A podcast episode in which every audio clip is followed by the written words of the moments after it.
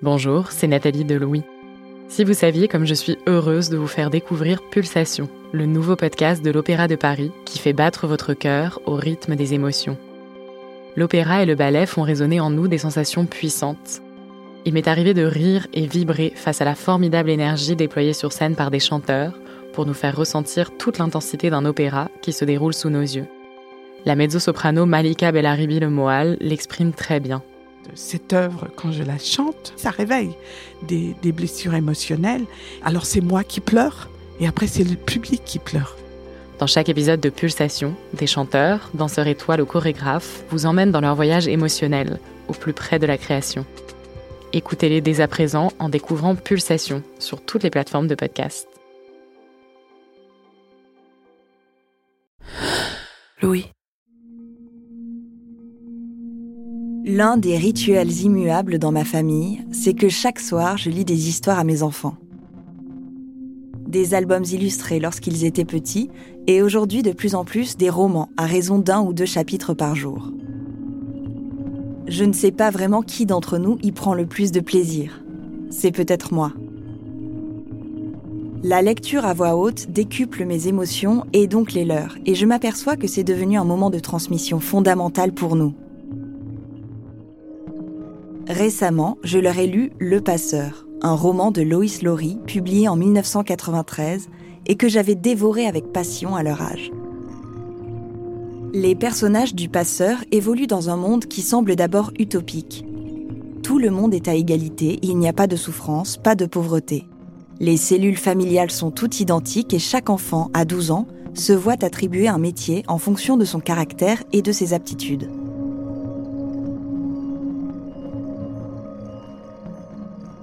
Le jour de ses 12 ans, on attribue à Jonas, le personnage principal, un métier rare et mystérieux, celui de dépositaire de la mémoire.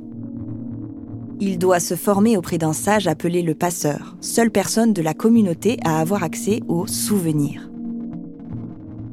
Au fur et à mesure de l'histoire, le passeur transmet à Jonas les souvenirs du passé, des souvenirs collectifs de bonheur ou de tristesse, des sensations, mais aussi des choses qui ont disparu du monde qu'il connaît comme les animaux, les couleurs, l'amour.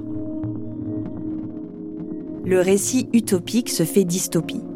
Comment le poids des souvenirs, heureux ou malheureux, peut-il être porté par un seul individu? Et qui voudrait d'un monde sans amour, d'un monde sans mémoire? Le passeur pose une question philosophique essentielle. Peut-on être libre sans savoir ce qu'ont traversé les générations précédentes? Dans cet épisode, la journaliste Adèle Salmon se demande si nous sommes conditionnés par les mémoires de nos ancêtres. Elle nous fait entendre des témoignages d'événements traumatiques liés à l'histoire récente de l'humanité, qui nous permettent de comprendre comment se fait la transmission des souvenirs entre les générations et le rôle que joue la mémoire dans nos constructions émotionnelles. Attention, ces récits sont difficiles à entendre et je vous recommande de les écouter dans des conditions adaptées à votre sensibilité. Je suis Brune Bottero, bienvenue dans Émotion.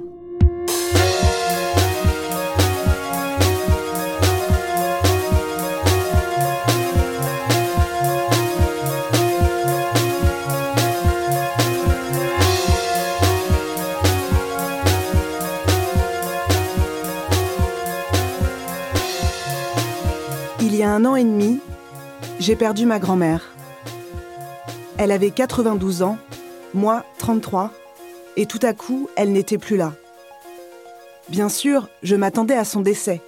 J'ai même tenté de m'y préparer.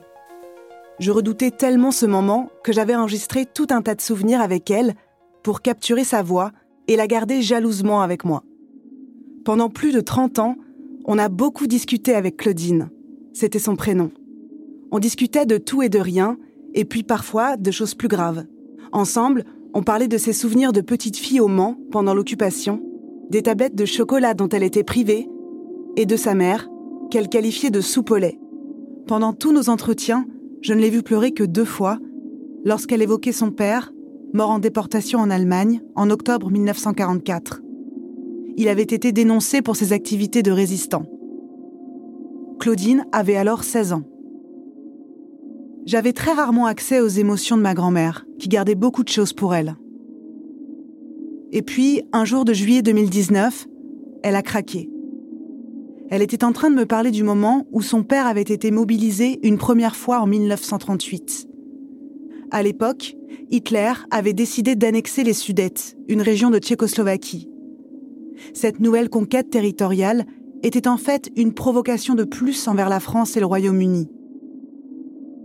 En tant que capitaine de réserve, le père de Claudine avait été prévenu dans la nuit. Il devait partir rejoindre le front le lendemain, au petit matin. Moi, je m'étais pas réveillée. Je devais avoir 9-10 euh, ans. Et je, mais je, dormais, tout le monde était sur le... Euh, Yvonne était réveillée, tout le monde... Parce que euh, c'était mon père qui allait partir, il avait son ordre de, départ et tout. Et quand même, il a, il a voulu me dire au revoir. et on s'est mis à pleurer. Je vois encore son uniforme et tout. Elle était réveillée comme ça. Et il me dit, je m'en vais, tu sais. Et on s'est mis à pleurer tous les deux. oui, oui. Ah bah voilà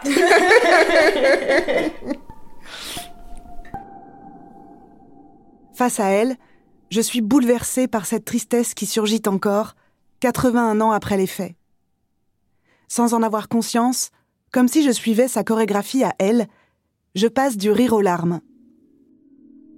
Ce jour-là, j'ai réalisé que grâce à l'expression de ses émotions, ma grand-mère me donnait un accès à sa mémoire. Une bribe de ce passé lointain que je ne connaîtrai jamais. En réécoutant nos échanges, je me suis demandé ce qu'il se passait précisément entre elle et moi à ce moment-là si je ressentais aussi fort sa tristesse, qu'elle se transformait chez moi en colère, était-ce parce que je prenais cette histoire trop à cœur? Peut-être que j'étais trop sensible et que cela s'expliquait par l'amour que je portais à Claudine.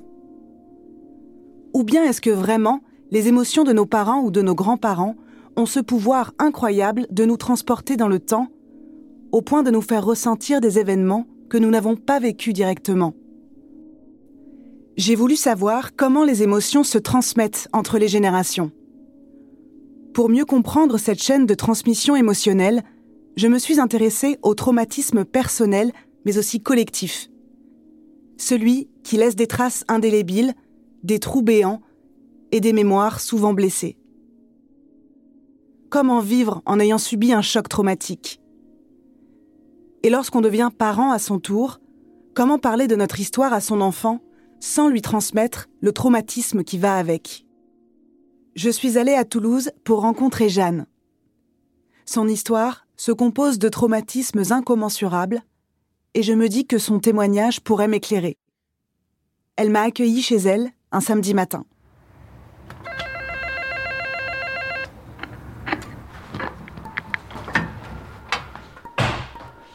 Jeanne a 43 ans. Elle est infirmière.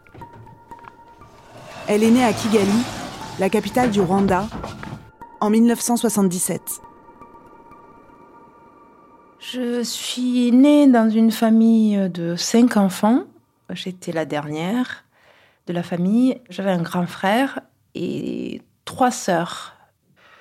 Nous avons grandi à, Kigali dans un climat familial euh, très doux, très, euh, c'était gay quoi. c'était gay. Euh, les parents étaient commerçants.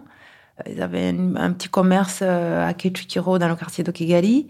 Voilà, moi j'étais contente d'être la dernière parce qu'il y avait toujours un peu d'animation à la maison, parce que évidemment les sœurs euh, sont bienveillantes avec la petite dernière. Et c'est vraiment une, une, enfance joyeuse et la seule chose que les parents demandaient, c'était euh, voilà, de, de, travailler bien à l'école. Ça, je, je, sais que depuis petite, c'était on s'occupe du reste, mais vous travaillez bien à l'école. Et ça, c'était pas négociable. Jeanne entre à l'école primaire à l'âge de 7 ans. Le jour de la rentrée, son maître d'école demande à ses élèves de se ranger en fonction de leur appartenance à l'ethnie Hutu ou l'ethnie Tutsi. Ce sont les deux principaux groupes ethniques du pays. À l'époque, Jeanne n'a jamais entendu ces mots, elle ne sait pas où aller, alors elle reste assise. Il vient me voir, il me dit Tu sais pas? Je dis non, je sais pas. Et il me dit bah Quand tu arrives chez toi, tu poses la question à tes parents, le lendemain, tu me rapportes la réponse. Très bien, j'arrive à la maison le, le, soir et la première chose que je pose la question à ma mère, il faut que je sache si je suis Hutu et Tutsi. Et en fait, là, déjà, dans l'attitude de ma mère, je comprends qu'il y a quelque chose de d'assez bizarre, mais j'arrive pas à savoir quoi parce que je vois que que cette question, elle n'est pas naturelle. Enfin, je vois dans son regard qu'il y a quelque chose, mais je comprends pas pourquoi pourquoi il change d'attitude. Et que les mots dits comme ça euh, sur les euh, les bouts des lèvres, euh, si tu reposes la question, tu lui dis que tu ne sais pas. Alors là, je me dis, il y, a quelque chose. Je vois pas pourquoi moi je dois dire que je ne sais pas qui je suis, alors que tous les autres sont euh, levés spontanément en disant je suis Hutu. Euh, il n'y avait rien de mal à le dire et pourquoi moi je dois le cacher. Donc je comprends que moi je dois, je dois cacher quelque chose. J'écoute, je dis à, l'instituteur, je dis non, je ne sais pas. Il ne relève pas. Rapidement, je comprends quand même que je suis Tutsi. Et je me dis, c'est injuste en fait, c'est injuste. je, grandis du coup avec ce sentiment d'injustice, où je vais devoir euh, camoufler qui je suis, euh, évoluer dans une ambiance où, euh, où, voilà, si à chaque fois je peux éviter de dire qui je suis, il faudra que je le fasse. Et effectivement, je, de moi-même, je comprends que le climat à l'extérieur de la maison, dans le pays, est, est hostile au Tutsi, donc spontanément, je ne vais pas chercher à à pas utile. Dans les années 90, Jeanne a une dizaine d'années. Le pouvoir en place, composé de Hutus, discrimine de plus en plus la communauté Tutsi, qu'il considère comme inférieure, fourbe et dangereuse pour le pays. Depuis les années 60, de nombreux massacres de masse ont été perpétrés contre les Tutsis par les Hutus, à tel point que des milliers d'exilés Tutsis ont fui dans les pays alentours. Le Front patriotique rwandais le FPR lutte depuis des années pour les réintégrer au Rwanda. C'est dans ce contexte de guerre civile que grandit Jeanne. Sa mère est raquettée dans la rue, son père est emprisonné sans raison pendant une semaine, et un camarade de classe la traite de serpent qu'il va faire rentrer dans son trou. Malgré ce déferlement de haine, Jeanne ne se sent pas dévalorisée. Je me sens pas moins bien qu'eux. En fait, mon estime de à moi-même n'est pas, n'est pas touchée, mais parce que j'ai été élevée aussi par des parents qui nous ont toujours valorisés en fait. Ils nous ont donné une suffisamment estime de soi à nous-mêmes, qui fait que peu importe ce que l'autre peut nous dire, nous traiter de là, de nous rabaisser, de... et peu importe cette injustice que j'ai accumulée, qu'ils ont accumulée, que je voyais dans leurs yeux, mais au fond de nous, on savait qu'il y avait ce qu'on nous disait, ce qu'on voulait qu'on soit et ce qu'on nous étions vraiment. C'est-à-dire qu'on est des êtres humains à part égale, et que nul en face ne peut déterminer qui tu. En avril 1994, Jeanne est élève en internat dans une école, loin de chez ses parents. Elle a 16 ans et rentre au domicile familial pour passer les vacances de Pâques. Le soir du 6 avril, elle et sa famille apprennent que l'avion du président Hutu Abiyarimana a été abattu. Ils savent que les Tutsis vont être accusés de cet attentat et que dès lors, leur vie est en danger. Quand Jeanne me raconte que son père, qui montait la garde devant leur maison, est tué d'une balle dans la tête, sa voix se casse. On leur dit que dans tout le pays, des barricades sont élevées et des listes de Tutsis à abattre sont constituées. Avec ses frères et sœurs et sa mère, elle se réfugie dans une maison en construction à côté du domicile familial. Mais au moment de fuir, Jeanne est séparée des membres de sa famille. Le jour, elle reste enfermée dans des cachettes, chez des voisines ou dans la nature. La nuit, elle tente de trouver d'autres abris. C'est le début d'une longue traque. Pour échapper à la mort, Jeanne erre seule ou avec des jeunes de son âge qu'elle croise sur la route. Il n'y a pas de but. Oui, je, cherchais à me cacher, mais deux secondes après, je me dis, ça sert rien en fait. À quoi bon, en fait? À quoi bon? On va tous mourir. Enfin, c'était évident qu'on allait tous mourir. Et que Le pays était quadrillé, le quartier était quadrillé à 500 mètres près. Voilà, ça se jouait à 500 mètres près à chaque fois. On ne pouvait pas aller ailleurs. Jeanne réussit à rejoindre l'école technique de Leto à Kigali, connue pour être gardée par les casques bleus, encore présents au Rwanda en avril 1994 pour assurer le maintien de la paix. Elle parvient à y rejoindre sa famille. Le 11 avril, une foule de 2000 personnes se cache dans cette école. Au départ, ces Tutsis étaient venus chercher la protection des casques bleus, mais vers 13 heures, Jeanne réalise que ces derniers quittent l'école, ayant reçu l'ordre de partir, les abandonnant aux mains des miliciens Hutus et des militaires rwandais. Avec d'autres Tutsis, Jeanne s'interpose et tente d'arrêter leur camion. Mais l'école n'est plus protégée. Les miliciens et militaires rwandais, qui encerclent l'école depuis des jours, y pénètrent sans obstacle. Ils regroupent les personnes présentes, les amènent à l'abri des regards et les attaquent. C'est là que les membres de la famille de Jeanne sont massacrés. Je voyais que c'est une telle violence que mon cerveau ne pouvait pas accepter. J'ai fermé effectivement les yeux la plupart du temps. Dès qu'ils ont commencé par exemple à jeter des grenades, j'ai gardé toute la journée les yeux fermés. Mais parce que si c'était une façon de faire la morte. Tout simplement, ça, commencé par ça. J'ai regardé pas, je suis restée allongée à plat ventre, les yeux fermés. Mais vraiment à attendre la mort, mais je voulais, je voulais pas avoir d'autres images traumatisantes. Je voulais pas.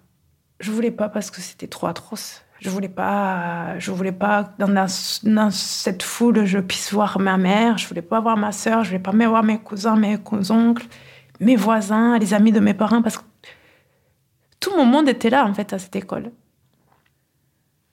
Tous, tous les gens que je connaissais étaient là et je voulais pas les voir euh, comme ça on est coupé des émotions. On n'a pas d'émotions, on ressent plus rien, on est comme des robots. Face à une telle violence, je me demande comment expliquer cette absence d'émotion. Pour comprendre ce qui s'est joué dans l'esprit de Jeanne dans ces moments de violence inouïe, je me suis rendue au cabinet de Régine Weintrater à Paris. Elle est psychanalyste, thérapeute familiale et autrice du livre Sortir du génocide Témoigner pour réapprendre à vivre, paru en 2003. Pour elle, cette impossibilité de ressentir des émotions porte un nom. Ça s'appelle le gel psychique et c'est obligatoire pour survivre. C'est-à-dire que si la personne soumise à des violences extrêmes, mais ça peut être un viol aussi, mais un trauma, euh, des violences comme dans le génocide, ressentait les choses comme elle les ressent normalement, elle imploserait de l'intérieur ou elle deviendrait folle. Or là, tout son être est tendu vers la survie. Qu'est-ce qu'elle doit faire, comment elle doit courir, comment elle doit échapper. Donc il y a ce qu'on appelle un clivage de survie. C'est coupé en deux, c'est-à-dire que toutes les émotions normales qu'on peut éprouver quand on voit une scène euh, difficile sont gelées, mais vraiment gelées pour la survie psychique. Parce que les émotions affaibliraient la personne. Elle s'effondrerait. Donc, il y a une espèce de gel absolu des émotions et ce qu'on appelle un clivage, dans mon métier, un clivage de survie pour ne pas imploser de l'intérieur. On ne pense pas. Si on ne pense que une seconde à l'avance pour savoir ce qu'on doit faire, mais c'est tout. On ne pense ni à l'avant, on ne pense pas à l'après, on ne pense pas à ses proches, on ne pense à rien de ce qui constitue notre monde affectif, parce que sinon on en meurt de l'intérieur. Or, si on ne survit pas psychiquement, on ne survit pas physiquement. Jeanne survit à la tuerie de l'école technique. Elle tente de s'éloigner du lieu du massacre se cache dans un champ, mais elle est rattrapée par les miliciens quelques heures plus tard. Cette fois, ils mutilent Jeanne aux chevilles. Car dans l'imaginaire raciste des Hutus, basé sur des critères physiques et biologiques, les Tutsis seraient trop élancés et trop grands par rapport à la taille moyenne des Hutus. Ce jour-là, Jeanne a les talons d'Achille sectionnés et reste encore des heures inanimée. Le lendemain matin, le 13 avril, elle est réveillée par des voix. Elle ouvre les yeux et s'aperçoit que des soldats du Front patriotique rwandais, composé d'exilés Tutsis, sont à son chevet. Elle est mise en lieu sûr dans un hôtel de Kigali. Gravement blessée et traumatisée, elle est prise en charge par une ONG. Le 4 juin 1994, elle est évacuée en France et s'installe quelques semaines plus tard à Toulouse. Jeanne intègre alors une famille d'accueil près d'Albi. Elle poursuit ses études, apprend le français et se fait de nouveaux amis. C'est seulement quelques mois après qu'elle repense à ce qui lui est arrivé. Ses émotions, qui avaient été anéanties par son traumatisme, commencent alors à ressurgir. J'arrive en France et je ressens de la révolte, je pense. Enfin, je commence à, ressentir ce qui m'a révolté au Rwanda. Enfin, ce sentiment-là revient, des révoltes contre les injustices. Mais quand je suis bien installée dans, ma vie euh, française, que je maîtrise les codes, et c'est là où je dis, c'est un crime contre l'humanité. J'avais vraiment pas envie que garder ça pour. Euh, les, gens doivent savoir ce qui, s'est passé au Rwanda tellement. J'avais cette conscience-là, c'est un crime contre l'humanité. On vient de rayer des gens de la surface de la Terre innocents. Vous devez savoir. Et là, je savais déjà que plus jamais je me tairais. Voilà, le, résultat, c'est que toutes ces années, on est resté au Rwanda à courber les chines, à se taire, à tout accepter. Ça s'est terminé comme ça. Maintenant, euh, je parlerai pour tous ces gens qui n'ont pas pu parler pendant des années avant et même après, et je parlerai et les gens le sauront. Depuis son arrivée en France, Jeanne tente de se construire une nouvelle vie. Mais comme pour la plupart des rescapés de génocide, ses souvenirs traumatiques se rappellent à elle, parfois dans des situations qui semblent anodines. Quelqu'un va me dire sa date de naissance, et je me dis ah ben tiens, euh, il a le même âge que mon père. Voyons comment est-ce qu'il serait comme ça mon père. Alors que c'est physiquement c'est pas les mêmes et là je vais du coup commencer à y penser. C'est des moments heureux c'est euh, des je sais pas si je vais passer je vais faire mes, mes courses je passe devant la mairie il y a un mariage. Et je vais voir tout ce monde et je vais me dire euh, quand même incroyable de voir autant de monde comme famille c'est c'est en permanence, en fait. C'est tout le temps. Tout, 27 ans après, mes souvenirs euh, sont, sont restés, en fait, euh, intacts, je pense. Alors, il y a des choses autour qui sont floues, mais j'ai une photographie exacte de ce que j'ai fait heure par heure, du 6 avril jusqu'à ce que le, le me sauve, par exemple. Je peux dire heure par heure où j'étais, quel temps il faisait. Et, euh, ça, je pense que c'est une photographie et j'ai l'impression que ça bougera pas. J'ai l'impression que, voilà, 27 ans après, c'est toujours la même.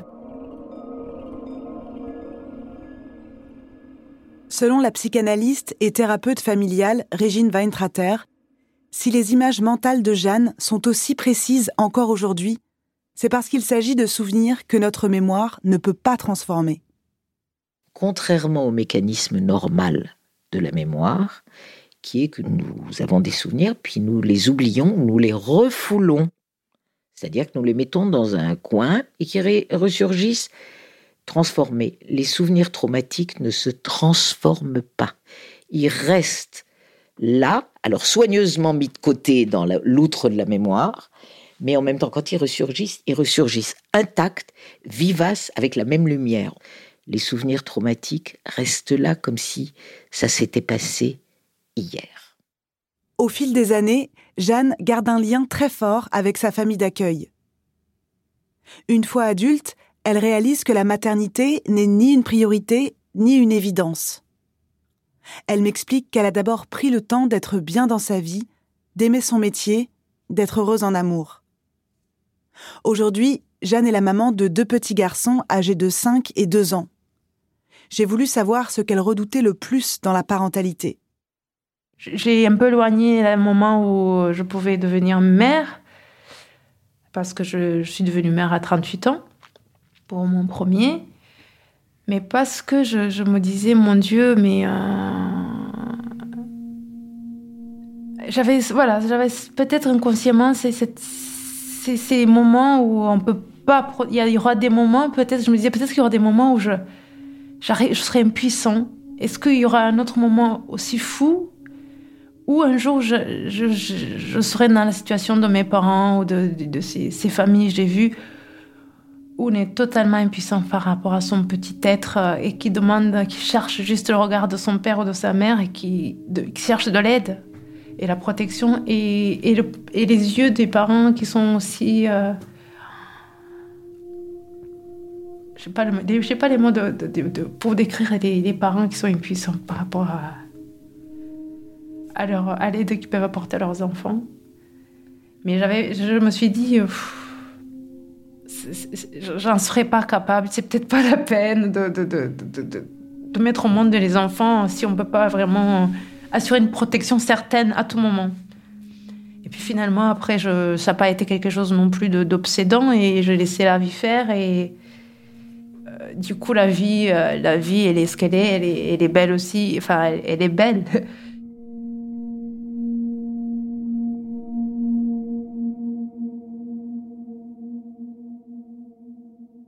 D'elle-même, Jeanne m'explique qu'elle s'est laissée porter par la vie mais à travers ces mots, j'aperçois aussi toute la difficulté de mettre au monde un enfant après un génocide. En soi, d'après le projet génocidaire, la génération d'après n'aurait pas dû voir le jour, puisqu'aucun parent n'aurait dû survivre. Chaque survivant du génocide apparaît comme une anomalie, comme s'il y avait eu un bug dans la matrice meurtrière. C'est ce que me décrypte Régine Weintrater. Un génocide, c'est un projet d'éradication d'un groupe entier. Donc c'est un groupe qui vise l'extinction totale d'un groupe. C'est pas qu'on massacre les, personnes qui sont là et pas de chance pour elles. C'est que on massacre trois générations, celle du dessus, celle actuelle et celle qui est venue et celle à venir, puisqu'on massacre les femmes. Si vous voulez avoir un enfant après un génocide, c'est une victoire c'est une victoire sur le projet d'extinction, sur le projet d'éradication des génocidaires. Alors refaire une famille, bien sûr que c'est se réinsérer dans la vie. Et beaucoup l'ont fait, et l'ont fait avec euh, cœur, succès, euh, mais là encore, on ne peut pas ne pas imaginer que ce soit pas un rappel aussi euh, de ceux qui ne sont plus là.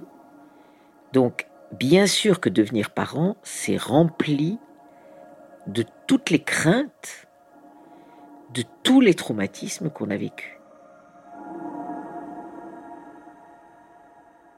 Quand son fils est né il y a cinq ans, Jeanne décide de ne pas trop intellectualiser la transmission de son histoire.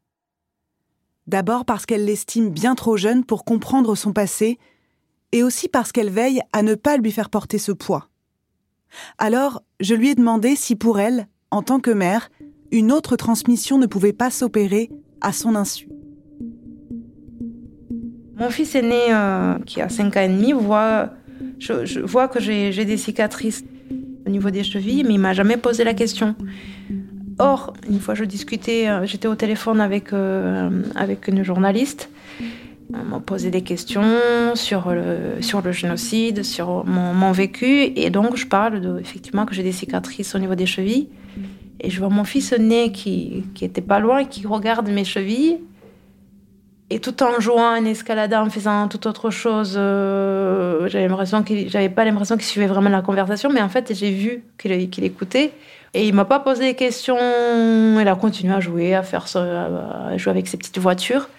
Et je pense que ça aussi, c'est du non-verbal. Et je pense que les enfants, voilà, ils grandissent avec ça. Et, et, euh, je mettrai les mots et j'attends qu'en même temps, ils me, posent des questions. Je ne vais pas arriver en disant j'ai vu que. Mais voilà, c'est ça que j'appelle du non-verbal. Et je pense que tout ça fait que l'enfant grandit dans, tout cela. Et, et je me dis, je serai là pour donner des explications que je pourrais, mais c'est c'est cette histoire-là qu'il aura de toute façon. Mon histoire, c'est pas son histoire, mais quand même, il a perdu les grands-parents. Enfin, il y a des choses qui lui appartiendront. Il, a perdu ses grands-parents, une partie de sa famille, et que c'est aussi un peu son histoire. Maintenant, j'essaye de voilà, il a pas, j'ai pas de recette encore. on verra bien, on verra là, dans 30 ans. Euh. En fait, je pense que le meilleur cadeau que je peux leur offrir, c'est les laisser vivre. Les laisser vivre et qu'ils aient la vie la plus normale possible, que ça soit pas non plus une espèce de, chape de plomb qui, est là en permanence. Mais parce que moi, dans ma vie, c'est pas, c'est pas non plus ça. C'est que je suis profondément vivante, que je suis joyeuse que j'ai, paradoxalement, j'ai gardé ma joie de vivre devant le génocide. Et j'espère qu'ils seront comme tout le monde, en fait. Jeanne a fait le choix de parler de son histoire à ses fils à la hauteur de ce qu'ils sont en mesure de comprendre à leur jeune âge et de respecter leur rythme. D'après Régine Weintrater, quelle que soit la nature de la transmission du parent à l'enfant, le parent transmet. Même s'il ne pose pas de mots sur ce qu'il a vécu, il va donner à son enfant des informations sur son passé par ses paroles, ses émotions ou les traces qu'il porte sur son corps. L'enfant intègre peu à peu ces morceaux d'histoire, il fait avec ce à quoi il a accès, ce qui est visible pour lui.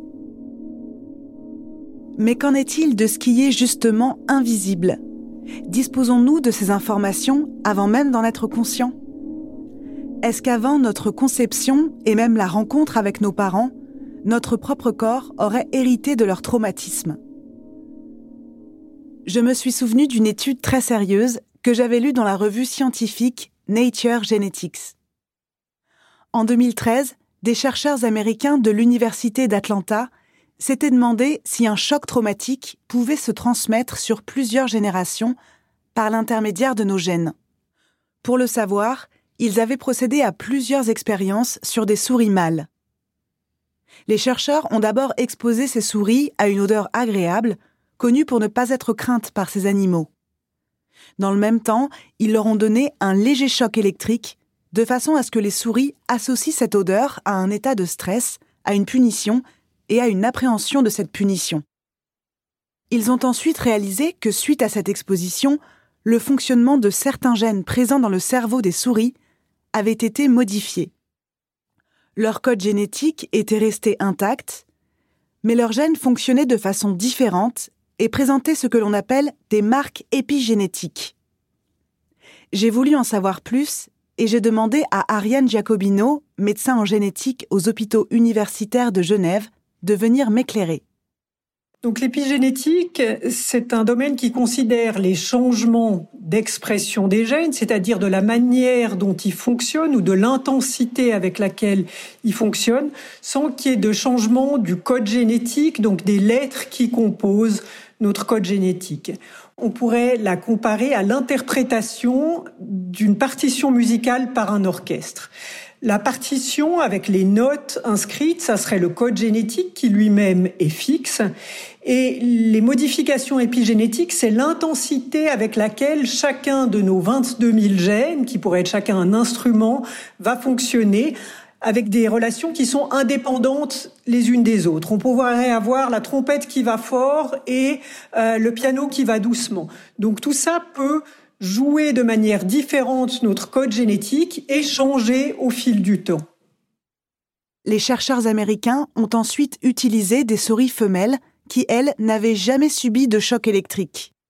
Ils ont procédé à des fécondations in vitro avec les spermatozoïdes des mâles conditionnés à la peur. Ils ont ensuite étudié les souriceaux issus de ces conceptions. Et là, ce qui est incroyable, c'est qu'ils se sont rendus compte, en soumettant à cette odeur, ces petits mâles, que les souriceaux qui n'avaient jamais reçu le choc électrique étaient extrêmement craintifs et beaucoup plus que les autres quand ils sentaient cette odeur pourtant agréable. Alors ce qui est très joli dans cette étude et que je trouve admirable, c'est qu'ils ont pu écarter l'hypothèse de l'éducation ou de l'environnement des parents qui auraient quelque part transmis par leur comportement quelque chose aux souriceaux. Et c'est vraiment la preuve qu'un facteur de stress ambiant, un facteur qui pour moi est plus psychologique, peut avoir un impact biologique qui est directement mesurable. Donc aussi, on peut dire qu'il y a quelque chose qui a passé à travers les générations et qui a été tout à fait démontré.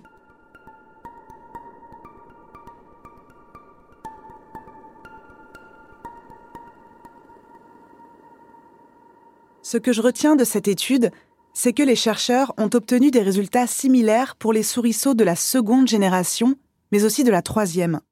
Si trois générations de souriceaux présentent le même type de marque épigénétique, est-ce qu'il pourrait en être de même pour les humains? Dans le cadre de catastrophes collectives ou de génocides, certaines études ont été menées.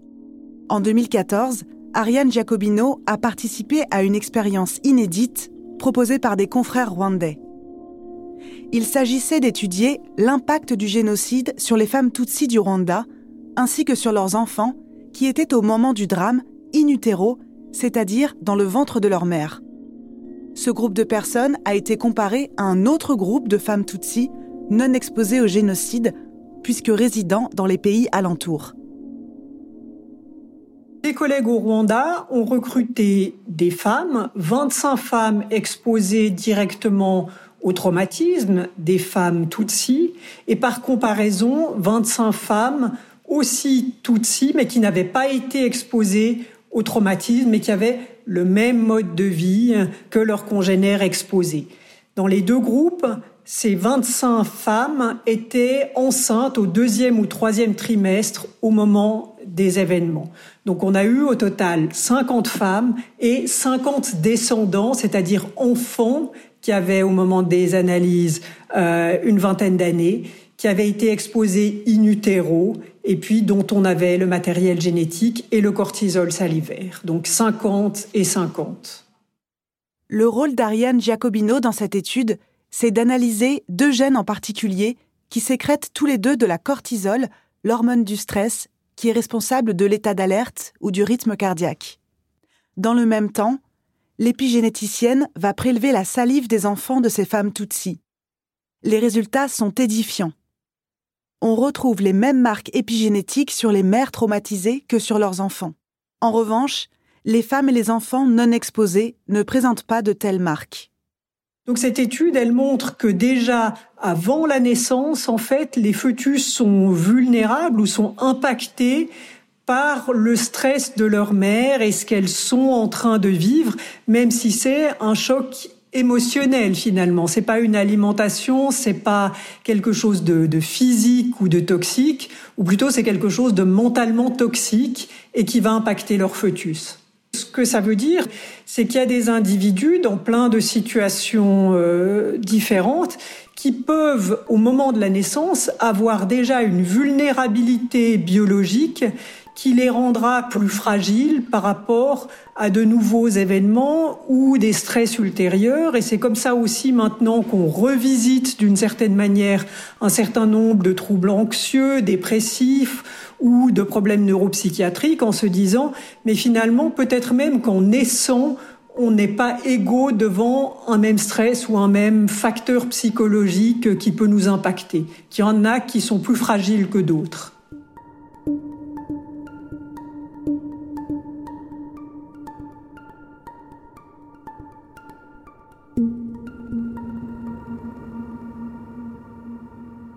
Les résultats de ces études me questionnent et surtout m'inquiètent un peu. On serait donc juste des entités prédestinées par nos gènes, comme enchaînées à un déterminisme biologique qui nous échapperait?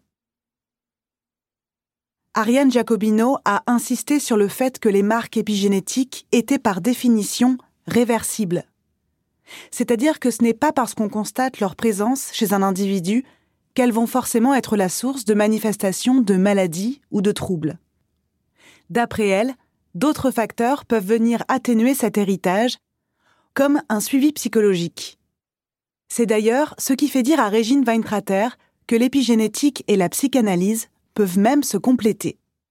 Quand il y a eu des stress ou des migrations ou des tortures ou des jets, eh bien, il peut y avoir des taux d'anxiété qui ne sont pas seulement, comme on l'expliquait, nous, psychanalyse. Bah, évidemment, si la mère elle est anxieuse et le père est anxieux et s'il y a des cauchemars la nuit, bah, vous comprenez bien que, le, que l'enfant... Oui, certes, il y a de ça. Mais vraisemblablement, les médecins ou les généticiens ont trouvé aussi des modifications, par exemple des histoires de famine et d'obésité.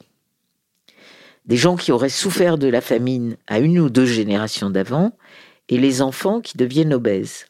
Pour nous, c'est très intéressant parce que ça, ça ne vient pas du tout dire remballer vos divans, les psychanalystes, ça veut dire dialoguer. Et la psychanalyse peut étonner des épigénéticiens par certaines constatations. Après, c'est expliquer, les explications, c'est une chose. Et l'épigénétique peut nous faire penser des choses fabuleuses. Donc, c'est, les deux sont complémentaires. Si je comprends bien, dans la transmission, les gènes ne font pas tout. Jusqu'à présent, j'ai vu qu'il était possible de recevoir un traumatisme de nos parents par le récit qu'on nous en fait ou par les gènes dont on hérite. Mais je me suis demandé ce que ça faisait concrètement d'être élevé par une mère ou un père qui avait connu un tel choc. C'est le cas de Daniel Lofer, qui a grandi auprès d'une mère juive allemande et survivante de la Shoah. Je la rencontre chez elle à Paris pour qu'elle m'explique comment elle a vécu et comment elle vit aujourd'hui avec cet héritage. voilà, je vais vous présenter ma mère. Là voilà. Je vais, je vais montrer la photo que j'ai dans mon portefeuille.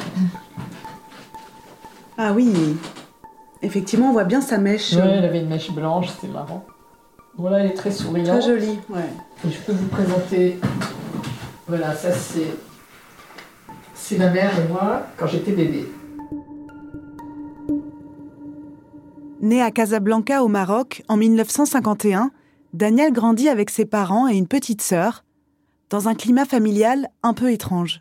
Ma mère était une femme d'une très très grande élégance. Elle était toujours impeccablement coiffée, impeccablement maquillée. Elle avait euh, elle avait des escarpins, euh, chaussures à talons hauts, assortis à ses sacs. Euh, c'était très important pour elle. Elle passait son temps à, se regarder dans la glace, à ajuster ses, tailleurs. Elle maîtrisait son image. Ma mère euh, était une femme assez rigide, assez maniaque, pas très chaleureuse j'avais toujours l'impression que je disais ce qu'il fallait pas dire, que je faisais ce qu'il fallait pas faire, et donc je me sentais toujours un peu euh, sous surveillance. Donc j'étais, il y avait une espèce de, grande vigilance. Euh. j'étais jamais très très détendue en fait chez moi, je crois. Dès son enfance, Daniel est confronté au manque d'attention de sa mère envers elle. Cela se traduit par exemple par des moments où tout à coup, sa mère part dans ses pensées et son esprit s'échappe. Elle parlait toute seule. Elle avait des moments où elle parlait toute seule, et des moments où elle disparaissait complètement. C'est-à-dire qu'on était devant elle et tout d'un coup, son regard, euh, on avait l'impression qu'il y avait un mur de verre qui était tombé entre elle et nous. Et euh, je dis nous parce que ma sœur a exactement le même souvenir et son esprit s'évadait. On avait l'impression que on n'était plus là, qu'on n'existait plus et qu'on était devenu transparente. Et donc, euh, donc on s'en allait, on la laissait jusqu'à ce qu'elle nous rappelle. Je me souviens que hum, elle s'enfermait dans cette pièce qu'elle avait fait aménager euh, en dressing, enfin dans laquelle il y avait des placards avec les serviettes, les draps, ses affaires, etc. Elle fermait la porte et elle parlait toute seule. Mais elle parlait, et alors on entendait son ton qui... Et puis alors, on collait l'oreille contre la porte pour essayer de comprendre. Enfin, je ne suis pas celle que vous croyez. Et en fait, euh, ben oui, ça nous faisait rire, mais c'était sans doute un rire un peu nerveux. C'était... Euh, mais les enfants euh, ne remarquent pas ce qu'il y a d'anormal, puisque c'est... voilà, c'était notre mère, elle était comme ça donc pour nous, c'était pas tellement anormal, c'était drôle parce que parce que c'était bizarre, quoi. C'était vraiment bizarre, en fait. Quand j'y pense maintenant, ça me déchire le cœur de penser que on se moquait d'elle alors que bah, elle était, euh, certainement euh, totalement déséquilibrée, mais je n'arrive pas à me résoudre à penser que que ma mère était déséquilibrée, que ma mère était un peu cinglée, quoi. Alors que objectivement, euh, bah, je pense que oui, c'est vrai, mais bon, il y avait de quoi. Il y avait vraiment de quoi. Pendant son enfance et même une fois adulte, Daniel a été le témoin des souffrances psychologiques de sa mère. Elle en a été marquée personnellement. Mais c'est aussi la façon dont sa mère l'a traitée dans son enfance qui a forgé leur relation. Je me souviens que ma mère était assez violente par rapport à, par rapport à mon asthme. Quand j'étais petite et que j'avais des crises d'asthme, elle venait dans la chambre et disait Ah, arrête cette comédie. Et c'est mon père qui venait dans la chambre et qui se couchait par terre, qui dormait euh, sur le tapis pour que, parce qu'il sentait sans doute lui aussi qu'il y avait quelque chose. Euh, enfin, j'imagine que ça devait être extrêmement impressionnant de voir une petite fille avec euh, l'air qui soufflait, qui sifflait dans les poumons. et moi, je, je, n'arrivais pas à respirer. C'est ça, hein, l'asthme, c'est terrifiant. On a l'impression qu'on va mourir, quoi. L'air ne passe pas.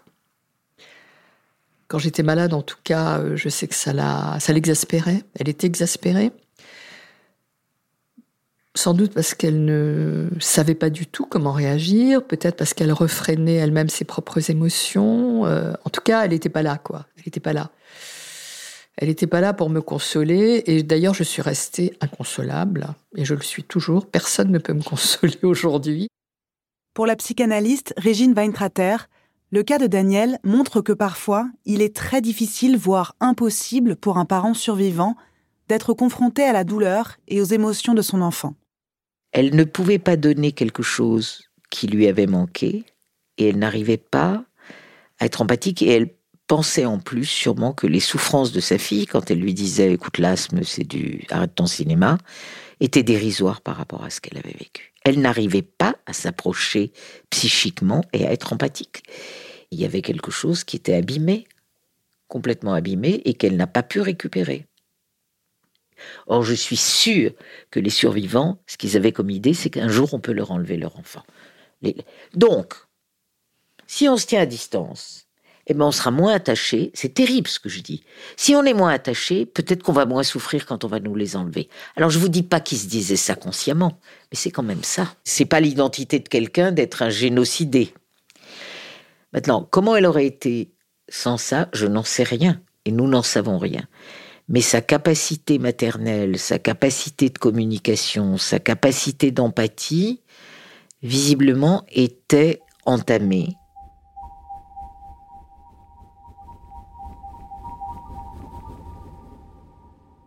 Les émotions de ma mère, euh, c'était par exemple quand elle pleurait parce qu'elle voyait un petit chat euh, euh, qui miaulait dans la rue. Alors tout d'un coup, elle était absolument dans un état de tristesse profond, affecté. Un petit chat qui miaulait parce qu'il avait faim, ça, ça l'atteignait. Sa fille qui pleurait ou qui avait une crise d'asthme ou qui avait un gros chagrin, ça non, ça, ça, elle pouvait pas. Malgré le manque d'empathie de sa mère envers elle, Daniel n'avait pas l'impression que celle-ci ne ressentait rien. J'ai toujours imaginé ce qu'elle pouvait ressentir, mais je ne suis pas sûre que ce que j'ai imaginé correspondait à ce qu'elle ressentait vraiment. Et euh, comme on n'en a jamais parlé, puisqu'elle ne, elle ne se livrait pas du tout, et d'ailleurs je ne suis pas sûre qu'elle savait ce qu'elle ressentait. Elle tenait tout ça tellement à distance pour ne pas souffrir. Elle avait tellement souffert dans sa vie euh, que elle avait érigé un mur de béton euh, autour d'elle, une enceinte, une armure. Euh, donc voilà, on ne pouvait pas accéder à ce qu'il y avait à l'intérieur.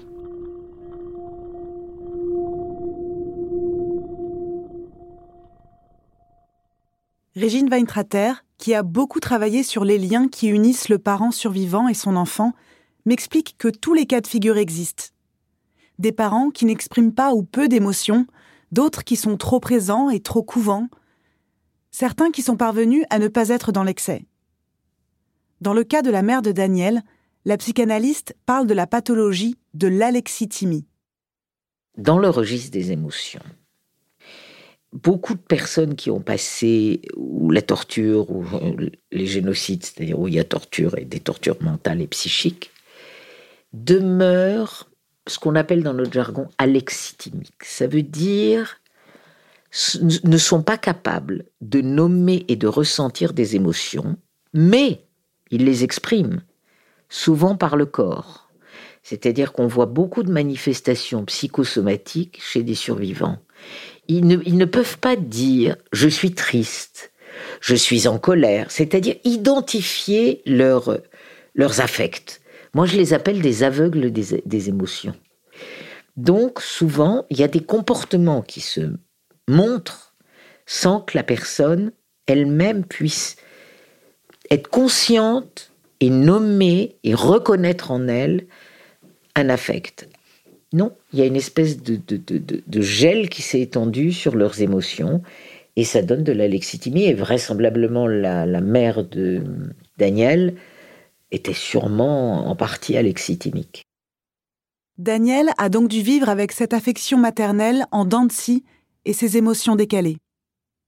Une fois adulte, ces rapports difficiles et parfois conflictuels ont persévéré. Ce qui m'impressionne chez elle, c'est sa capacité à prendre en compte l'histoire de sa mère dans sa propre histoire, tout en prenant beaucoup de recul. Elle m'a raconté une anecdote qui a compté dans sa relation avec sa mère. C'était un jour de 1983. Daniel avait invité sa mère au cinéma pour voir Le choix de Sophie. Ce film raconte le parcours d'une femme polonaise qui arrive dans un camp de concentration avec ses deux enfants et à qui on demande de choisir l'enfant qu'elle va garder, l'autre sera envoyé dans les chambres à gaz. Pendant la séance, la mère de Daniel ne cesse de lui répéter que le film est très réaliste et qu'il ressemble à ce qu'elle a vécu. En sortant du cinéma, Daniel est en larmes. Sa mère ne comprend pas sa tristesse et lui demande pourquoi elle pleure. Et alors là, j'ai compris un truc.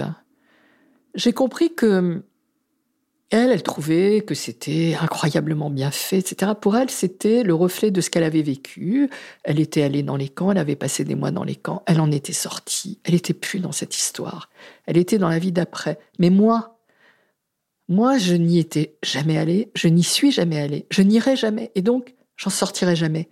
Parce que pour moi, c'est des cauchemars, c'est des fantômes, c'est des angoisses, c'est quelque chose qui s'est emparé de moi, qui rentrait dans ma vie, qui s'est infiltré dans mon sommeil, qui a rôdé autour de moi et qui est euh, voilà, qui est là, qui est euh, en permanence. Alors évidemment, je ne pense pas qu'à ça tout le temps, euh, mais voilà, qui a fait de moi pendant des années une personne hyper angoissée, qui avait toujours l'impression que j'arriverais jamais à rien, je pourrais jamais rien réussir, que euh, je méritais pas de vivre, je méritais pas d'être heureuse, que, enfin, bon, une espèce de, j'allais dire, de survivante aussi. C'est terrible de dire ça parce que je ne suis pas du tout une survivante, mais je suis une fille de survivante. Et donc j'ai intériorisé, mais euh, sans m'en rendre compte, euh, les choses que ma mère a dû vivre. Il y a quelque chose qui est passé, qui s'est infiltré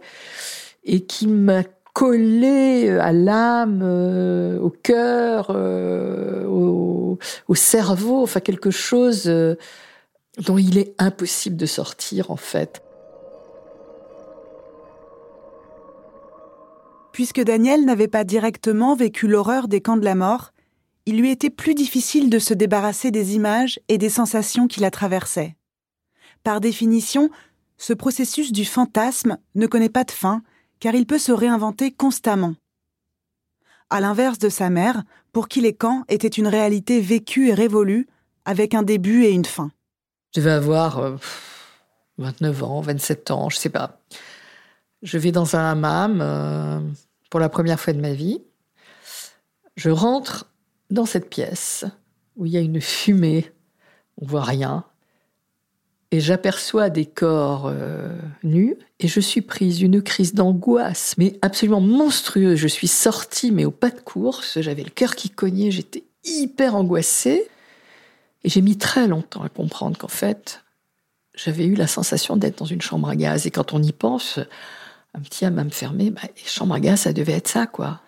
Les corps nus, alors évidemment, euh, il n'y avait pas euh, une surpopulation, mais voilà. Et ça, c'est ça le fantasme, quoi. C'est vraiment le.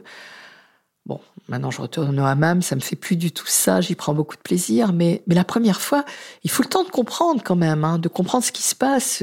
Comment vous l'avez compris? Comment je l'ai compris? Je sais pas. Je sais pas comment je l'ai compris. Euh, je sais pas. Un beau jour, euh, ça m'a paru clair. Peut-être que j'ai travaillé ça pendant mon analyse, peut-être que... Honnêtement, j'en sais rien. Vous savez, le, ce chemin de l'analyse et du travail qu'on fait sur soi, il y a des choses qu'on dit, on les sait, on les comprend, euh, on les explique doctement à l'analyste, aux amis. Et puis un beau jour, tout d'un coup, hop, ça rentre. Tout d'un coup, c'est comme si c'était incorporé, quoi. Euh, voilà, c'est plus besoin d'expliquer, on l'a vécu, on l'a ressenti, on l'a revécu. Je sais pas, c'est c'est des choses. Euh, les mots sont un peu impuissants pour décrire cette espèce de travail qui fait qu'un beau jour, euh, il y a une espèce d'évidence. Et on se rend compte qu'on a tourné autour, qu'on a répété, qu'on a dit les choses, mais que, pof, ça n'avait pas pris son sens, quoi. Aujourd'hui, Daniel est toujours asthmatique, claustrophobe et doit faire face à des problèmes pulmonaires. Mais avec le temps, elle a su s'approprier des outils pour vivre avec ses fragilités physiques et psychiques, notamment grâce à la relation qu'elle entretient avec ses émotions.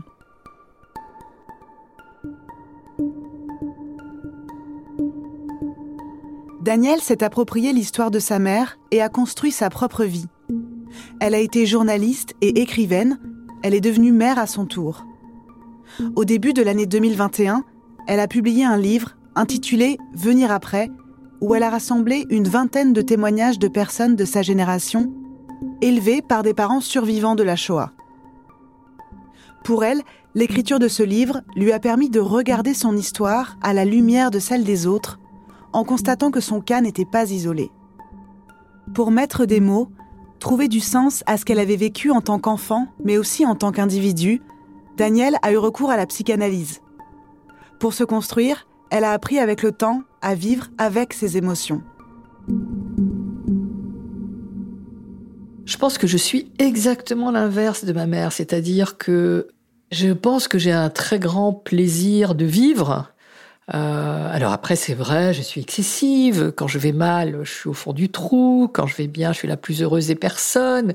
Moi, mais les émotions, c'est c'est c'est ce qui me fait vivre. Alors c'est vrai que je m'épuise. Hein mes émotions m'épuisent, je me fatigue toute seule, je suis capable de ressaser un truc pendant longtemps, mais en même temps, j'ai l'impression d'être vivante. C'est ce qui me rend vivante, c'est de ressentir tout ça. En réalisant cet épisode, j'ai compris qu'on pouvait réellement souffrir de blessures infligées aux générations qui nous ont précédées. J'ai aussi compris que même dans le cadre très particulier du génocide, on pouvait non pas s'en défaire, mais au moins apprendre à vivre avec les émotions qui lui sont liées. De même qu'un descendant de survivants n'est pas forcément voué à souffrir ad vitam du traumatisme de son parent. Il va peu à peu intégrer les informations auxquelles il a accès et se construire avec ce qu'on lui donne. Ces éléments vont venir constituer sa propre mémoire, une sorte de mémoire indirecte, la chercheuse et enseignante américaine Marianne Hirsch a élaboré dans les années 90 le concept de post-mémoire. Il qualifie la relation que la génération d'après entretient avec le traumatisme subi par ceux qui l'ont précédé. Selon elle, cette post-mémoire a été transmise avec tellement d'émotions aux descendants que les expériences des parents semblent être devenues ce qui constitue la mémoire des enfants, basée sur des récits, des images et des comportements. Ces derniers se souviennent littéralement de choses qu'ils n'ont pas vécues directement. Parfois, ces souvenirs racontés par leurs parents prendront davantage de place dans leur mémoire que leur propre enfance. Dans un article publié dans la revue Art Absolument en 2013, Marianne Hirsch précise ce concept. Elle écrit Comme je la conçois, la connexion avec le passé que je définis comme post-mémoire ne s'opère pas au travers d'une forme particulière de remémoration, mais d'un investissement imaginaire, d'une projection et d'une création. Grandir avec le poids de souvenirs transmis qui vous submergent, être dominé par des récits d'événements qui ont précédé sa naissance ou qui se sont déroulés avant que l'on puisse en prendre conscience, c'est prendre le risque d'avoir les récits de sa propre vie déplacés ou même évacués par nos ancêtres. C'est être formé, bien qu'indirectement, par des fragments traumatiques d'événements qui continuent à défier la reconstruction narrative et à excéder la compréhension. je repense à présent à l'image utilisée par Régine Weintrater pour décrire ces fragments d'histoire qui surgissent parfois dans la vie des descendants, comme des petits ruisseaux qui viennent infuser notre psychisme. En dehors des cadres extrêmes comme le génocide, j'ai compris que chaque famille avait ses petits ruisseaux. Les miens, j'ai eu la chance de les parcourir avec ma grand-mère. Grâce à sa transmission, je me suis fabriqué des représentations. J'ai construit mon propre roman familial, renforcé par des lectures, puis des rencontres. Surtout, j'ai eu un environnement propice pour cela. J'ai pu poser des questions et on m'a répondu. Finalement, je crois que c'est ça le plus important pour avoir accès aux émotions de nos parents ou de nos grands-parents. Dialoguer lorsque cela est possible, oser poser les questions qui nous taraudent, braver notre pudeur et celle de nos interlocuteurs. Pour finir, j'ai envie de poser une dernière question. Et vous, vous avez déjà essayé?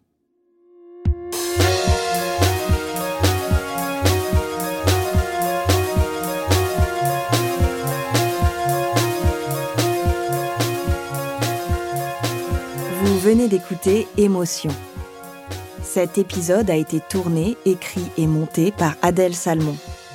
Elle vous faisait entendre les témoignages de Jeanne et Daniel et les explications de Régine Weintrater et Ariane Giacobino. Vous pourrez retrouver toutes les références liées à leurs activités sur notre site. Maude Benakcha est la chargée de production d'Émotion. La réalisation et la composition musicale sont signées Charles de Cilia.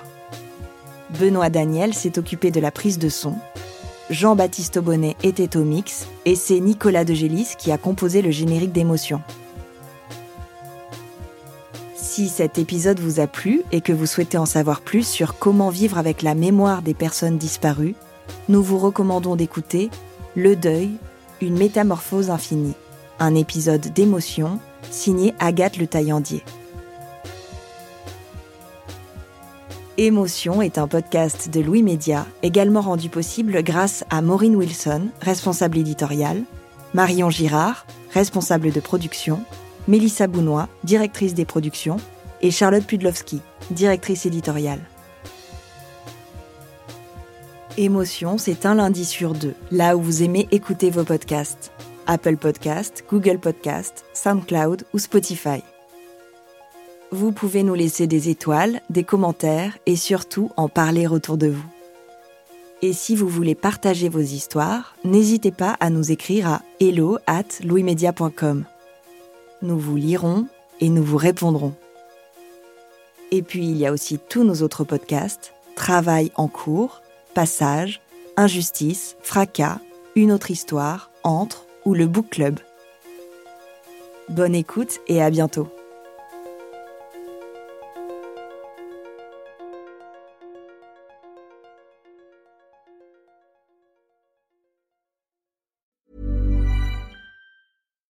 You already know I'm obsessed with Rakuten.